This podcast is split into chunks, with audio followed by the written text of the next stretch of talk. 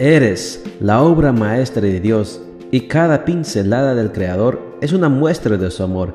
Presentamos la lectura devocional para damas, Pinceladas del Amor Divino, escrito por Erna Alvarado Poblete en la voz de Ruth Vargas desde Estados Unidos para todo el mundo de habla hispana. Muy buenos días querida amiga. El Señor te bendiga y te guarde. Hoy es domingo 26 de septiembre. El título de la matutina para hoy es Razones para casarse. Nuestro versículo de memoria lo encontramos en Proverbios 4:6 y nos dice, Ama a la sabiduría, no la abandones y ella te dará su protección.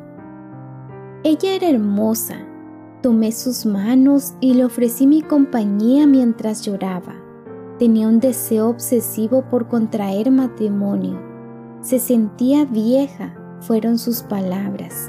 Se describía como poco atractiva y al ver los años pasar sin que llegara el príncipe azul, su desesperanza crecía.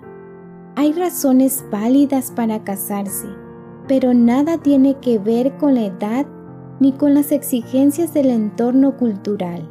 Los hombres y las mujeres deben contraer matrimonio en una relación cimentada en un amor incondicional. Es lo que los debe llevar hacer un voto matrimonial que implica estar juntos hasta que la muerte los separe.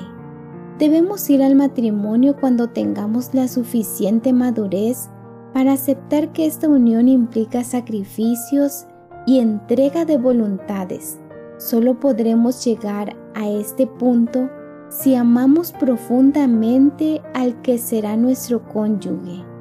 Si lo hacemos por presión social, sin que medie el amor como aval, las probabilidades de fracasar son altas y como dice Elena de White, el matrimonio afecta la vida ulterior en este mundo y en el venidero. La mujer que toma la decisión de casarse debe estar dispuesta a ser ayuda idónea de un hombre cuya devoción a Dios sea prioridad en su vida y así servir al Señor juntos. La premura por vivir la sexualidad pensando que en el matrimonio están permitidos todos los excesos es una razón equivocada para casarse. Una vez que han pasado las primeras emociones de la luna de miel, son muchas las mujeres casadas que ya no disfrutan dicho aspecto de la vida matrimonial. Los impulsos sexuales no son la mejor guía para tomar la decisión de ir al matrimonio.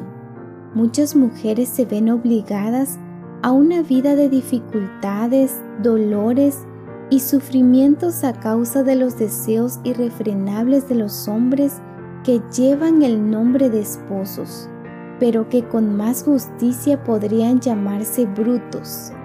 Más de una mujer ha visto ultrajada su delicadeza y tierna sensibilidad, porque la relación del matrimonio permitió al que ella llamaba esposo que la tratara brutalmente.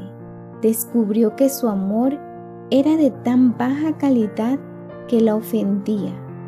Querida señorita, te hago una invitación para que disfrutes tu soltería y encuentres todos los días tu razón de vivir en compañía del único que nunca te fallará, Cristo Jesús.